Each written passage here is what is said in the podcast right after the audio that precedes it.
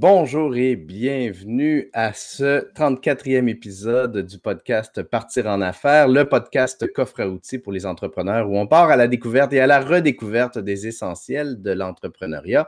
Mon nom est Mathieu Chevalier. Je suis le réalisateur de vos vidéos accueillantes, c'est-à-dire des vidéos qui vous aident à accueillir les visiteurs sur votre site web et à leur donner le goût de faire affaire avec vous. Aujourd'hui, on jase apprivoiser et optimiser le SEO, c'est-à-dire le référencement naturel de votre site web. Et on fait ça avec un entrepreneur qui a une grande capacité à être terre à terre dans un sujet qui peut sembler extraterrestre pour bien du monde, c'est-à-dire Nicolas Roy. Salut Nicolas, comment vas-tu? Salut Mathieu, ça va super bien. Je suis vraiment content d'être à l'émission avec toi. Ben, je suis content aussi. Puis euh, c'est le fun parce que j'ai été invité sur ton podcast pour jaser euh, marketing vidéo il y a déjà de cela quelques mois. Euh, donc, heureux de pouvoir te jaser à nouveau pour parler cette fois-ci de ton sujet de prédilection, le SEO. avant d'embarquer dans le vif du sujet, j'aimerais ça qu'on jase un peu de brièvement de ce que tu fais, de qui tu es. Tu es consultant SEO. Peux-tu nous parler un peu euh, comment tu es tombé dans la potion magique du SEO? En fait, mon histoire est vraiment drôle parce que moi, à la base, euh, j'ai étudié euh, en kinésiologie, donc je suis dans le monde de la performance sportive. c'est là que j'ai commencé mes études. Et j'avais une entreprise, je faisais de la préparation physique, donc j'entraînais des athlètes de haut niveau. Et un jour, en 2012, on a investi beaucoup dans une aventure web et on s'est planté très, très, très solidement. On a perdu euh, plusieurs milliers de dollars. Là, en fait, c'était dans les cinq chiffres. Et euh, ce qui s'est passé, c'est que euh, moi, j'avais deux choix. Hein. soit dire je ne ferai plus jamais de web parce que ça fait trop mal, ou soit essayer de comprendre c'est quoi qui s'est passé. Donc, j'ai commencé à étudier ça, puis à essayer de comprendre un peu. À travers cet échec-là, on m'avait dit qu'une des raisons pour lesquelles on avait échoué, c'est qu'on ne ressortait pas assez sur Google, les gens ne nous trouvaient pas. Et donc, je me suis mis à étudier ça. Puis j'ai eu la piqûre parce que, tu sais, quand tu es un gars de performance, moi, je faisais de la préparation physique. Donc, j'entraînais des athlètes pour qu'ils performent dans leur sport, mais au niveau physique, donc prévention de blessures puis amélioration des qualités physiques. Fait qu'est-ce qu'on fait dans ce temps-là? On fait une analyse de la tâche sportive, puis qu'est-ce qu'il faut pour réussir. Mais là, tu arrives avec Google, il y a des rankings, donc de 1 à 10 pour la première page. Il y a des facteurs de performance. Il faut que j'entraîne mon site web à mieux performer. Qu'est-ce qui est arrivé? Je suis tombé en amour avec ça parce que c'était le même mindset. Les gens disaient, c'est donc bien différent. Tu es derrière un ordinateur, tu n'es plus un entraîneur. Non, non, non, tu ne comprends pas. Google est le juge, Google est, le ruban à mesurer, Google est le chronomètre. Et moi, j'ai mon athlète qui est mon site web ou le site web de la personne qui veut de l'aide. Et j'entraîne le site web et l'entreprise à mieux performer aux yeux de Google. Donc, c'était naturellement, c'est très facile pour moi de faire cette transition-là. Et c'est ce qui m'a amené au SEO. J'aime bien le, parallèle, je trouve ça bien intéressant. Puis ça fait maintenant donc un peu plus de cinq ans là, que, tu, que tu touches au SEO. Et cinq ans dans le monde du SEO, de ce que j'en connais, cinq ans, c'est énorme parce que ça change vite, ça change beaucoup. Euh, on est à des milieux de ce que c'était il y a dix ans euh, il y a cinq ans, j'imagine. Mais si on part par la base là, pour les gens qui. Parce que tout le monde a entendu parler de SEO, de référencement naturel, mais j'ai l'impression que c'est un sujet qui est très abstrait pour bien des entrepreneurs. Fait que si tu peux nous expliquer euh, dans, la façon la plus euh, simple dont tu es capable, qu'est-ce que c'est que le référencement naturel? Le référencement naturel, dans le fond, c'est très simple, c'est d'aider euh, le site web à ressortir sur Google dans les résultats de recherche. Bon, un site web, euh, c'est quoi? Si on fait une analogie terre à terre, encore là, on, a, on va faire une analogie avec l'immobilier. On a un terrain et on a une bâtisse. Le terrain, c'est le nom de domaine. La bâtisse, c'est le site web. On veut, le but du référencement naturel, c'est de faire augmenter la valeur du terrain, qui est le nom de domaine, et la valeur de la bâtisse, qui est le site web. Donc, on va faire différentes techniques pour augmenter la valeur du terrain et la valeur du site web. Puis on va mettre ça en principalement deux catégories. Il y a plus de catégories que ça, mais euh, dans les termes, dans le jargon du SEO, on a le on-site SEO ou SEO sur le site web, qui est la bâtisse, le site web, et le off-site SEO, qui est tout ce qui concerne le domaine euh, pour qu'il prenne de la valeur. Donc, grosso modo, c'est de faire augmenter ces deux euh, aspects-là, qui sont deux actifs numériques, pour par la suite faire en sorte que Google nous fasse ressortir mieux pour attirer plus de visiteurs. Et évidemment, une fois qu'on a les visiteurs sur le site web, c'est au site web de faire son travail pour euh, amener les gens à faire l'action qu'on veut qu'ils fassent sur le site web.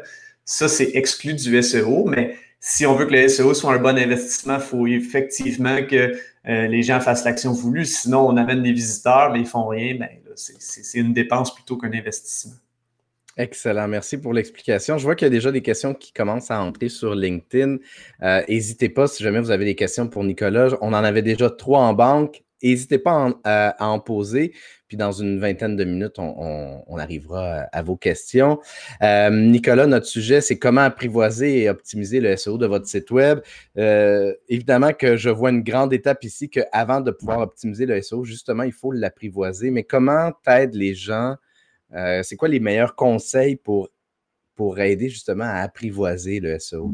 Ben, premièrement, d'apprivoiser le SEO, c'est de se dire que euh, souvent les gens ont peur. Hein. Il, y a, un aspect secret à ça. Les algorithmes Google les gardent secrètement. C'est vrai, il y a une partie de vérité à ça. Par contre, le, référencement naturel, c'est aussi très terre à terre. C'est très axé sur euh, à ce que je donne aux gens l'information qu'ils veulent savoir. Sais, Google, dans le fond, c'est quoi? C'est l'oracle des temps modernes. Les gens posent une question à Google, puis Google répond. Donc, euh, premièrement, la première chose, c'est est-ce que mon site web répond aux questions que ma clientèle se pose? Euh, si mes clients se posent des questions, puis que je ne réponds pas à ces questions-là, je peux être certain que quelqu'un d'autre sur Internet va y répondre à ma place. Donc, la première chose à faire, c'est de dire, si je réponds aux questions de mes clients, je vais déjà être en bonne posture pour le SEO. C'est une première étape pour se mettre à l'aise avec ça. Bon, par la suite, c'est certain que plus que ça, mais de l'apprivoiser, c'est de dire, euh, quand les gens se posent une question, est-ce que mon site web, répond bien, puis est-ce que je suis bien optimisé? Après ça, on peut optimiser des centaines de, de facteurs, mais si on part avec cette prémisse-là, c'est beaucoup moins intimidant, là, ça, facilite la compréhension complètement. Quelle forme ça peut prendre de répondre aux questions? Parce que tout de suite en tête, je vois, ben, évidemment, des vidéos. c'est d'ailleurs un des conseils que je donne aux gens qui, euh, se demandent quoi faire comme, euh, comme vidéo, par exemple, pour vlogger ou, euh, ou pour ajouter sur leur blog de faire une, liste des questions fréquemment posées par, par euh, vos clients. Parce que, comme exactement comme tu dis, comme je dis souvent, si vos clients se posent ces questions-là, vos clients potentiels se les posent également. Puis il vaut mieux effectivement qu'ils tombent sur des vidéos ou des articles ou des blogs, des billets de blog qui répondent à ces, à ces questions-là. Est-ce que, est que, je suis dans, est-ce que je suis dans le champ ou si ça fait du sens? quelles sont les meilleures façons de, répondre aux questions des clients?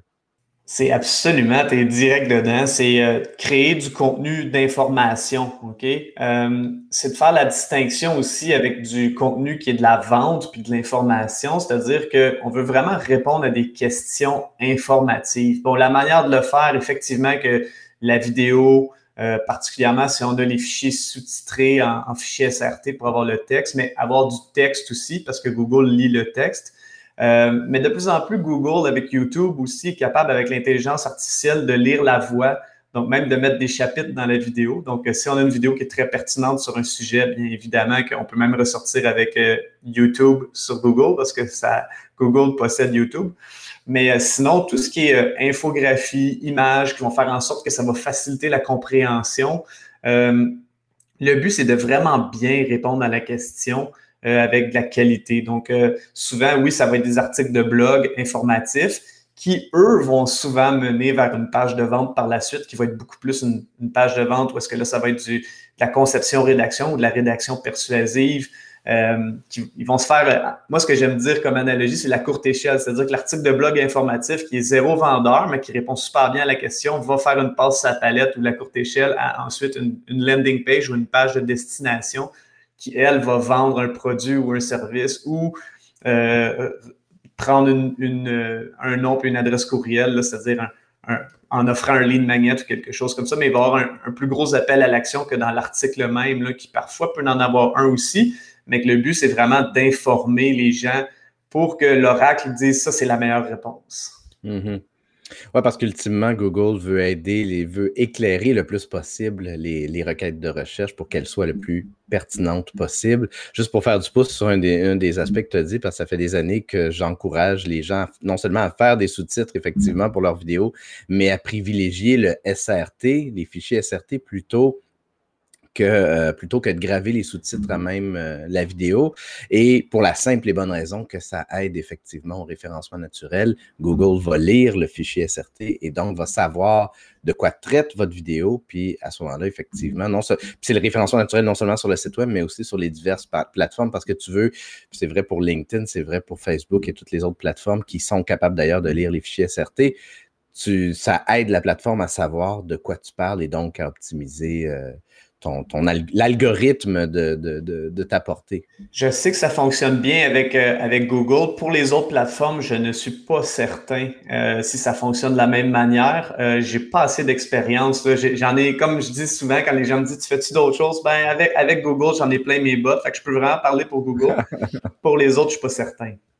Ah, je, te, je te confirme qu'ils que, en tiennent compte. Euh, et un autre avantage des fichiers, des fichiers SRT, puis après ça, on tombe au, SEO, c'est que tu peux avoir dans plusieurs langues aussi, ce qui est très cool. Tu sais, si tu fais une vidéo qui, qui fait la qui explique ton, euh, ton, ton, tes produits et services, puis que tu as une clientèle euh, italienne, anglophone, et, francophone et ainsi de suite, ben, tu peux avoir des fichiers SRT dans plein de langues, puis selon la plateforme d'utilisation, la langue de la plateforme d'utilisation de, de tes clients, ben, ils vont voir la vidéo, par exemple en français, mais avec des sous-titres dans leur langue.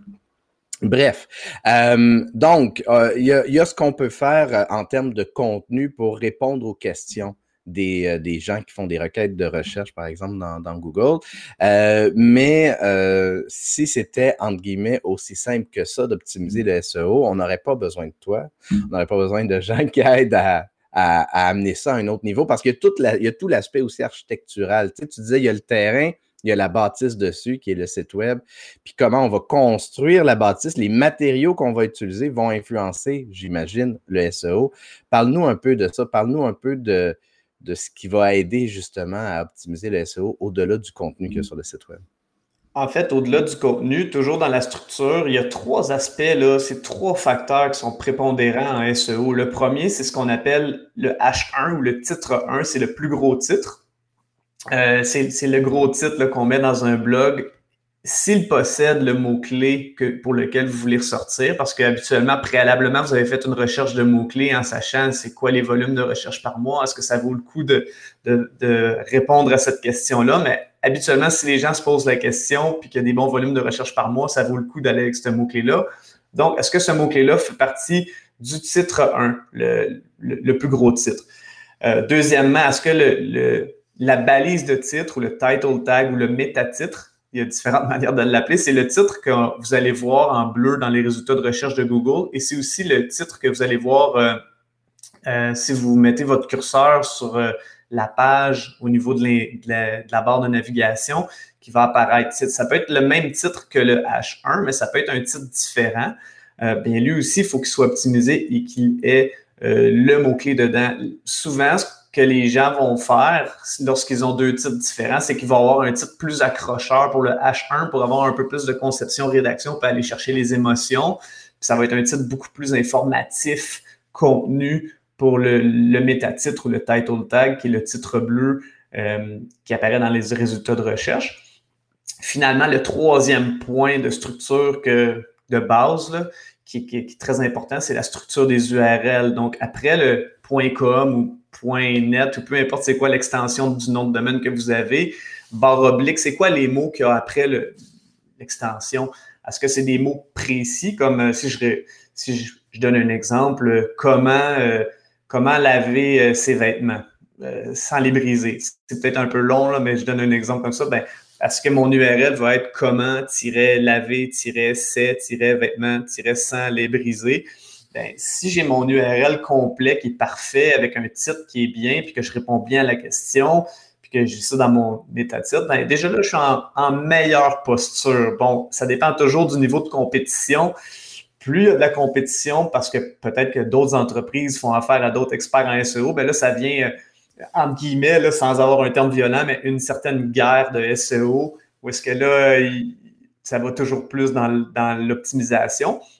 Mais si la compétition est plus ou moins grande, déjà, juste en optimisant ces trois facteurs-là, on se place vraiment bien, puis aussi, on sauve du temps à l'expert qu'on va engager si on a engagé un expert en SEO par la suite.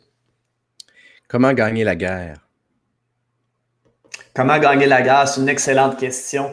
Euh, il y a différentes manières de le faire, mais la meilleure manière, c'est de faire des tests.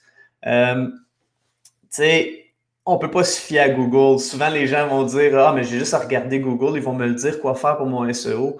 Euh, Google est là pour principalement vendre de la publicité avec Google Ads. Donc, ils ont plus ou moins intérêt à ce que tout le monde soit bon en SEO. Il y a un proverbe parmi les experts en SEO qui dit quand Google dit de tourner à gauche, tourne à droite. Mais c'est pas toujours vrai, malheureusement. Mais des fois, c'est très vrai. Donc, ce qu'il faut faire, c'est qu'il faut faire un travail euh, d'espionnage, entre guillemets. C'est-à-dire qu'il faut tester et espionner Google. Comment on fait ça? Euh, il y a plusieurs manières de le faire. sans rentrer trop dans la, technique ou les technicalités, mais c'est quand même du travail. Euh, ça reste que ça ressemble beaucoup à un travail d'entraîneur. Puis d'où où est-ce que je suis teinté, c'est que si, admettons, j'ai un athlète qui fait le lancer du poids, je donne un exemple, puis je dis, bon, ben, y a-tu besoin d'être très fort en force maximale? Y a-tu besoin d'être puissant? Y a-tu besoin d'être endurant? Je vais faire des tests avec différents athlètes, je vais regarder leurs résultats du lancer du poids, puis après ça, je vais, je vais comparer, je vais trouver des corrélations. C'est un peu la même chose avec Google. Imaginez, mettons qu'on a un graphique, on a l'axe des, X ici avec la position de 1, ah, je vais aller de l'autre côté, de 1 à, à 10. OK? Puis après ça, l'axe des Y, c'est la quantité d'un facteur. Mettons le nombre de, je donne un exemple, le nombre de fois que le mot-clé est dans le texte. Puis là, je regarde le site de 1 à 10, puis je regarde est-ce qu'il y a une courbe comme ça, est-ce qu'il y a une courbe comme ça, ou c'est un nuage de points aléatoires. S'il y a une courbe comme ça, ben, probablement que, là, vous le voyez dans l'autre sens, je ne sais pas dans quel sens, mais soit que le numéro 1 en a beaucoup, ou soit que le numéro 1 en a pas beaucoup, puis que le numéro 10 en a beaucoup ou il n'y en a pas beaucoup. Donc, si on voit qu'il y a une belle ordre, une belle ligne, on est capable de dire, OK, ce facteur-là, il faut en mettre moins parce que la première position en a pas beaucoup, puis la dixième en a plus, ou la centième, si on analyse 10 pages, on fait un nuage de points comme ça avec la quantité. Évidemment, il faut faire ça sur plusieurs facteurs. Si on le fait juste sur un seul, mais c'est des corrélations comme ça, on fonctionne. Bon, effectivement qu'une corrélation, c'est pas nécessairement une cause à effet, mais quand tu as plein de corrélations sur plein de facteurs, tu viens que, qu'est-ce que tu as fait? Tu as, analysé tes compétiteurs qui étaient en avant de toi, tu t'es comparé à eux, puis par la suite, tu prends des actions en fonction de comment Google les a notés. Donc, c'est principalement la manière qu'on fait. C'est une analyse euh, c'est une analyse euh, où est-ce que quand Google change les règles, c'est-à-dire qu'il change un algorithme, on peut refaire les mêmes corrélations. C'est comme si dans le sport, on avait changé les règles du sport, puis là, il y a des nouveaux règlements. Bon, ben là, il faut entraîner les athlètes différemment parce que c'est plus les mêmes qualités physiques qui sont impliquées avec les nouveaux règlements. On est plus fatigué, on a moins de repos peu importe. Donc, observation, analyse, ajustement. Et j'imagine que c'est à à refaire régulièrement pour s'assurer que qu'on reste euh, efficace parce qu'on ne peut pas juste s'asseoir sur notre euh, un SEO efficace puis dire OK, ben, on se revoit dans cinq ans. En fait, euh, si c'est bien fait, parce que il y, a deux types de SEO. Il y a ce qu'on appelle du white hat ou du SEO à chapeau blanc, puis il y a du black hat ou du SEO à chapeau noir. C'est comme le Star Wars, hein, la force du mal et la force du bien. Il y a un SEO qui est comme beaucoup plus durable dans le temps. C'est celui qui est fait selon les règles de Google. Il y en a qui trichent. Donc, si on fait le SEO en white hat, donc de façon éthique, ça prend un peu plus de temps, mais ça tient mieux la route avec le temps, ça vieillit mieux. Même que souvent, quand il y a des changements d'algorithme, les sites qui ont été bien référencés en white hat euh, sont même des fois s'améliorent, alors que ceux qui sont en black hat euh, dégringolent. Donc, de tricher le moins possible avec Google, puis de faire. Il y a des principes de base en référencement naturel qui sont moins touchés parce que Google a quand même intérêt à faire sortir des, sites pertinents dans ses résultats de recherche, même s'il change ses algorithmes. Donc, euh, oui, oui, il va toujours avoir des fluctuations. Et en même temps, Google n'a pas intérêt à changer ses algorithmes au point que ce soit des sites euh, de mauvaise qualité qui sortent en première position et des bons sites qui soient dans le fond. Donc, euh, la réponse est oui et non pour ça. OK. Là, j'aurais un million de questions que je pourrais poser. J'aimerais ça aller vers le Google My Business et tout plein de choses comme ça. Mais on a aussi des questions en attente. Puis je veux vraiment qu'on y arrive parce qu'il y en a quand même quelques-unes. Donc, je vais donner la parole aux, gens qui, euh, qui, nous écoutent. Puis juste avant, on va les saluer. Il y a, Guy qui, euh, qui, nous dit bonjour, Nadine, Andréane, David, Diane, Marlène, Stéphanie, Olivier, Luc, bonjour à tout le monde et euh, en particulier Caroline Richard euh, qui dit que c'est la première fois qu'elle assiste. Euh, salut Caroline.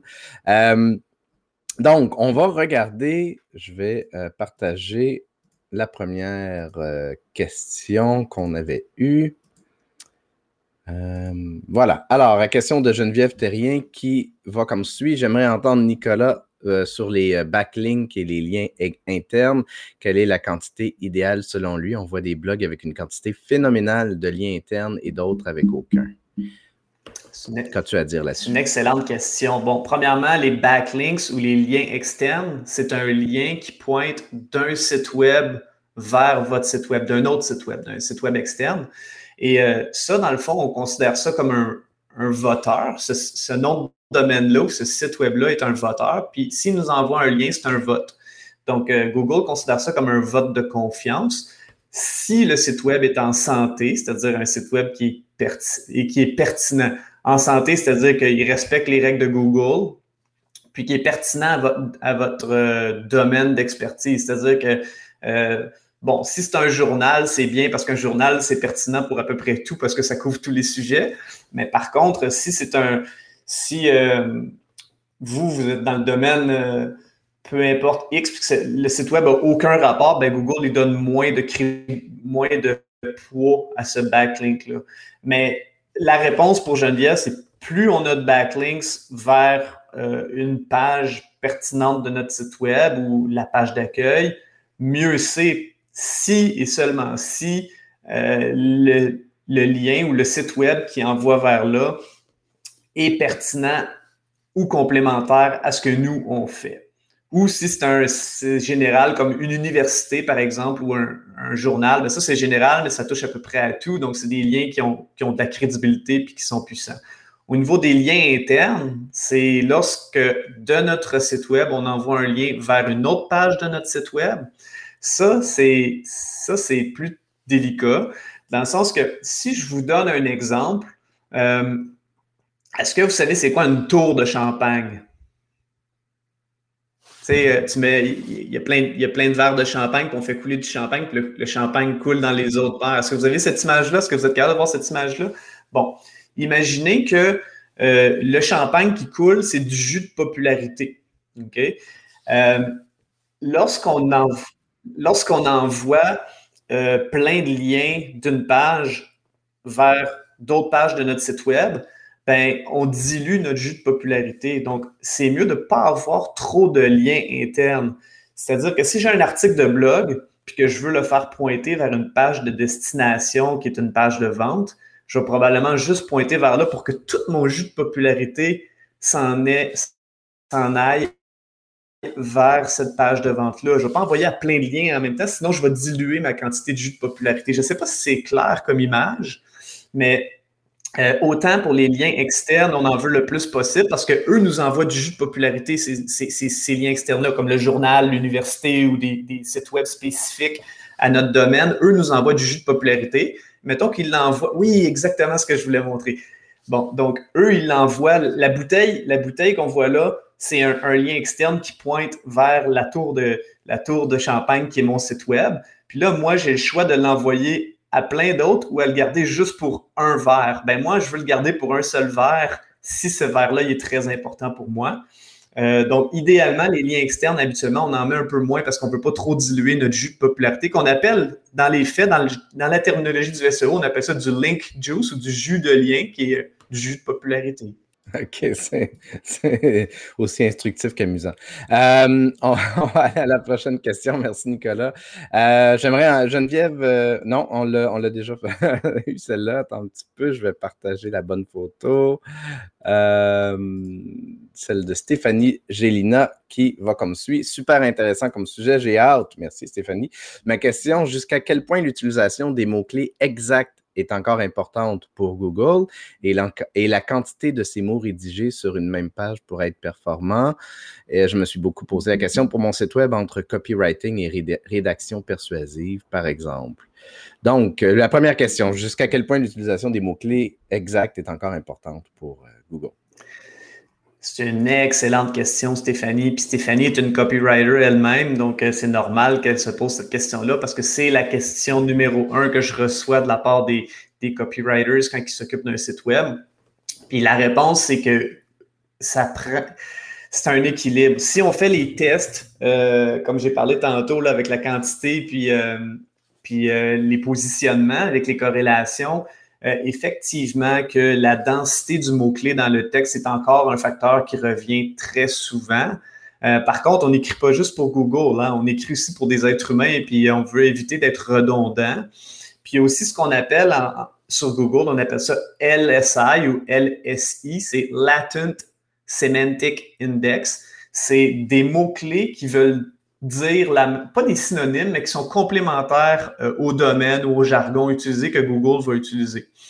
Puis, avec l'intelligence artificielle, euh, la densité de mots-clés reste encore importante euh, pour Google, c'est-à-dire qu'il faut quand même répéter un peu le mot-clé dans les textes et aussi l'avoir dans nos dans notre H1, comme je disais tantôt, qui est le header 1, le gros titre, mais aussi dans nos H2, H3, H4, les plus petits titres dans le texte.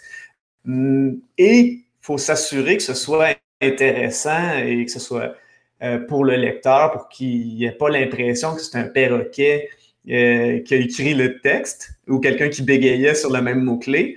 Euh, donc, il y a un équilibre à avoir là-dedans. c'est certain que quand c'est un texte d'information, donc de contenu instructif, c'est plus facile de le faire. Quand ça devient un texte de rédaction de persuasion sur une page de vente, bien souvent, on laisse l'artiste qui a les mots qui vont persuader la personne à acheter. Euh, utiliser son verbe ça sa plume plutôt pour convaincre l'internaute de, passer à l'action.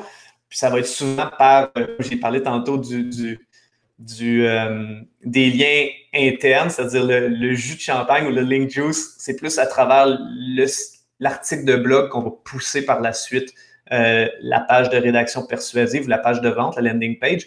Mais c'est sûr que dans les articles d'information, on va quand même essayer d'avoir une certaine densité de mots-clés euh, pour, pour être considéré comme pertinent par Google, tout en gardant ça intéressant à lire pour l'humain. Donc, c'est un équilibre. Oui, c'est exactement ce que je m'en allais dire. C'est un bel équilibre euh, à, trouver. Euh, merci Nicolas pour la, pour la réponse. Euh, la question de Marie-Hélène Bouchard qui demande Est-ce qu'il existe un moyen pour trouver des mots-clés car la plupart des nouvelles entreprises n'ont pas encore le budget pour faire affaire avec des experts. Je pense qu'il serait bien de planifier en démarrage la base du marketing web. Effectivement, c'est un bon point. donc, les outils pour, pour trouver des, mots-clés, ceux que tu préfères, Nicolas? Il y en a plusieurs, puis comme elle parle ici de, budget, bon, euh, ça dépend tout le temps. Si l'entreprise comme telle utilise déjà Google Ads, ben, ils peuvent utiliser la, plateforme comme telle de Google de publicité pour trouver les volumes de recherche par mois. Si maintenant l'entreprise dit non, je fais même pas de publicité parce que je n'ai pas les moyens puis que je veux justement miser sur le SEO en premier, il y a un outil, c'est une, une extension sur Google Chrome qui s'appelle Keywords Everywhere Keywords Everywhere, c'était gratuit auparavant, maintenant ce ne l'est plus. Euh, par contre, euh, c'est vraiment euh, très, très, très accessible. C'est probablement une, là ou une des solutions les plus abordables au niveau financier. Sinon, bon, il y a des outils qui sont plus puissants, là, comme SEMrush ou Ahrefs. C'est des très bons outils. mais ces outils-là sont plus dispendieux, donnent plus d'informations.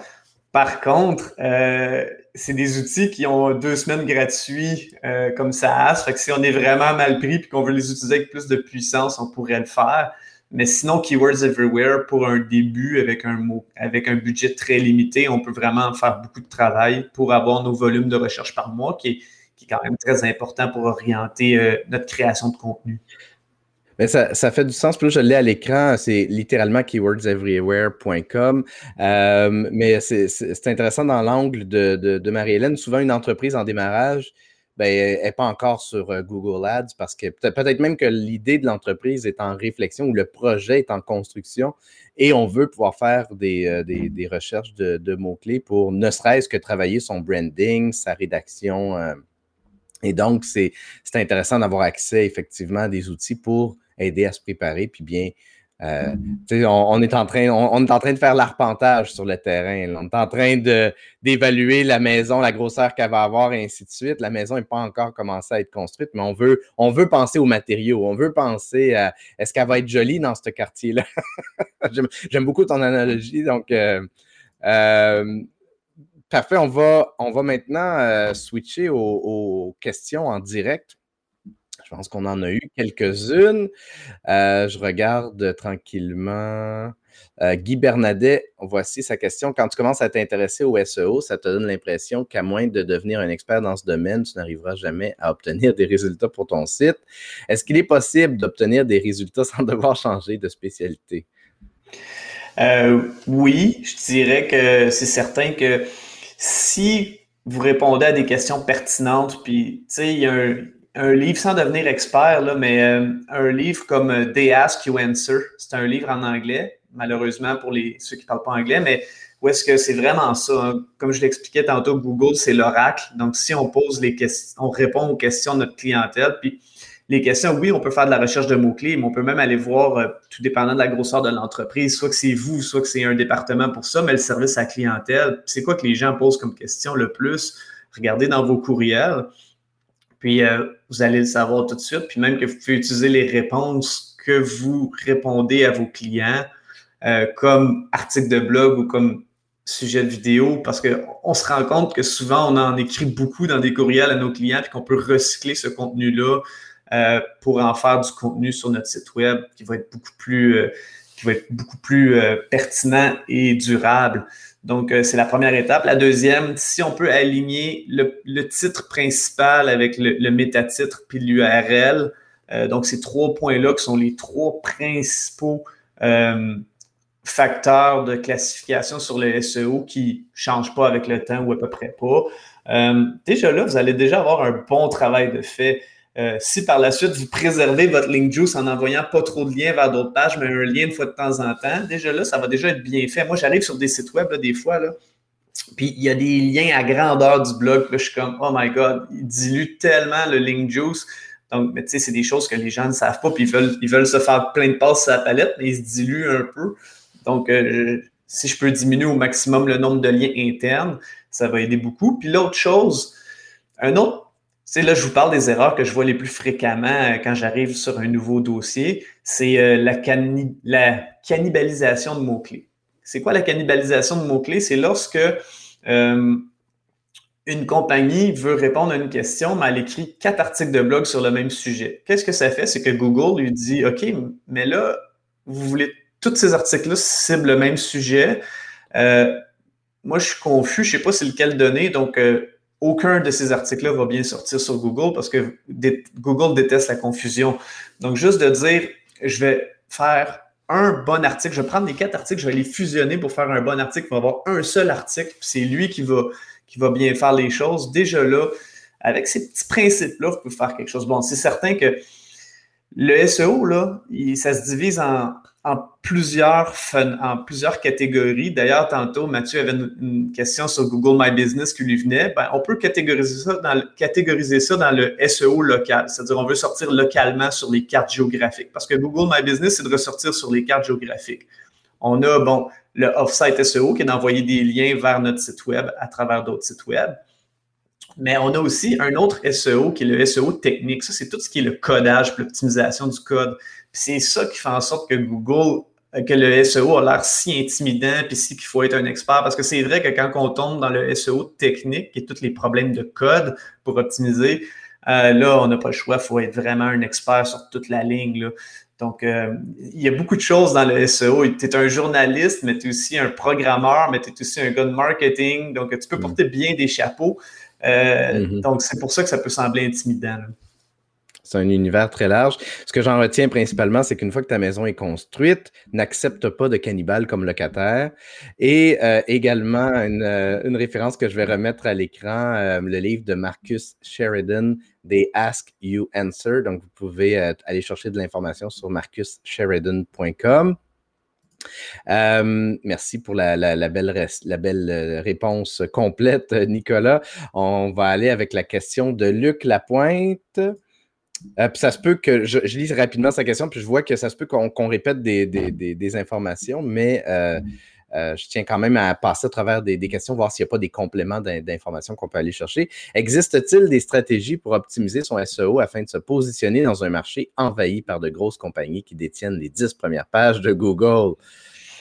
C'est une bonne question. des stratégies pour optimiser, pour se positionner dans un marché envahi par de grosses compagnies. Bon, c'est sûr qu'il y a des mots-clés euh, qui sont vraiment très, très, très difficiles à atteindre. Puis la stratégie, euh, je vais revenir à l'analogie du sport, j'ai pas le choix. Hein. Ça a été quand même euh, mon background pendant un bon bout. C'est que faut voir ça comme une évolution. On dit que un athlète se développe sur 10 ans ou 10 000 heures. Mais c'est la même chose avec son SEO. Bon, c'est pas 10 ans ou 10 000 heures, sauf que euh, faut commencer avec des petites compétitions dans le sport. On va commencer avec le petit tournoi à Bibit, on appelle la catégorie que tu veux. On va aller un petit peu plus gros, un peu plus gros, euh, euh, que ce soit Pee-Wee, Bantam, Midget, que ce soit peu importe par la suite, jusqu'aux ligues professionnelles ou aux Olympiques. Mais c'est la même chose en SEO. En SEO, c'est la longueur des mots-clés. On appelle ça des long tail keywords, des, des mots-clés à traîne longue. Donc, plus mon mot-clé est long, comme une question par exemple, plus c'est facile de sortir parce que euh, il y a moins de compétition qui répondent à une longue question. Donc, on va commencer par cibler nos longs mots-clés en premier, puis on va accumuler des premières positions, puis ça va nous donner du momentum, comme un athlète qui chemine dans les catégories, puis qu'à un moment donné se rend aux Olympiques ou au niveau professionnel en raccourcissant nos mots-clés. Mais en même temps, quand on les raccourcit trop, des fois, au niveau de, de c'est quoi l'intention de la personne qui a cherché sur Google? On peut perdre des bouts aussi. Des fois, il y a des gens qui veulent sortir pour un, mot-clé, mais le mot-clé a tellement de, contexte qui peut être utilisé que c'est peut-être pas l'idéal non plus. Donc, des fois, il faut regarder, oui, le volume de recherche par mois, mais aussi c'est quoi l'intention de l'utilisateur? Est-ce que c'est une intention basé sur l'achat ou basé sur l'action ou basé sur l'aide, peu importe c'est quoi, nous, l'intention qu'on a comme entreprise sur comment aider.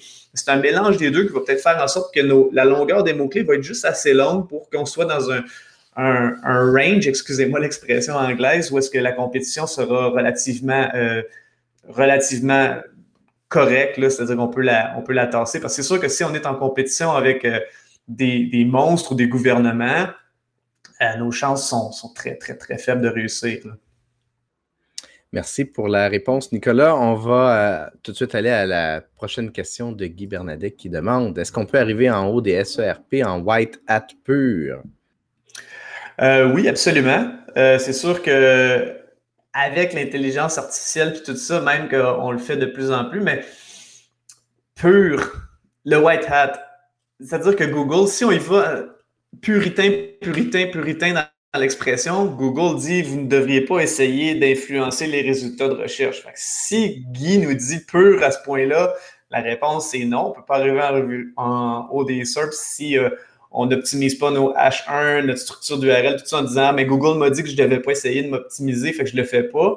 Mais euh, si on dit que qu'est-ce qu'on considère du black hat SEO, qu'est-ce qu'on considère du white hat SEO, ça reste une question de sémantique puis de qu'est-ce qu'on considère quoi. Mais euh, dans mon cas, si on dit qu'on va acheter des backlinks ou des liens externes en payant euh, des gens qui offrent ces liens-là, ça, c'est quand même assez risqué. Euh, en fait, il y a plus de risques d'avoir des pénalités avec Google.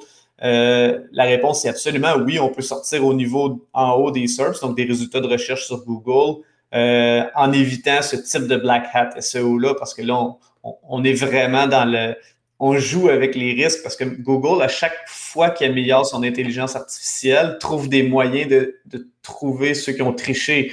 Mais c'est sûr que si on dit j'ai optimisé mes titres, tout ça, ben Google ne peut pas dire tu as triché, mais si tu as payé des sites qui sont plus ou moins éthiques pour envoyer des liens vers ton site web, pour envoyer du link juice ou du jus de popularité, puis que Google se rend compte que tu as fait ça, ben là, euh, tu as des risques. Puis ça, tu peux sortir sur Google sans nécessairement faire ça. Alors la réponse, c'est oui, si c'est ce qu'on considère du Black Hat SEO versus le White Hat.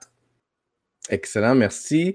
Et finalement, la question de la deuxième question de Stéphanie qui demande euh, de mon côté, j'ai tendance à ajouter pas mal de liens internes sur mes pages produits vers d'autres pages produits complémentaires, question d'aider le magasinage et d'être utile. Est-ce que c'est nuisible pour le jus SEO comme pour les pages blog, par exemple?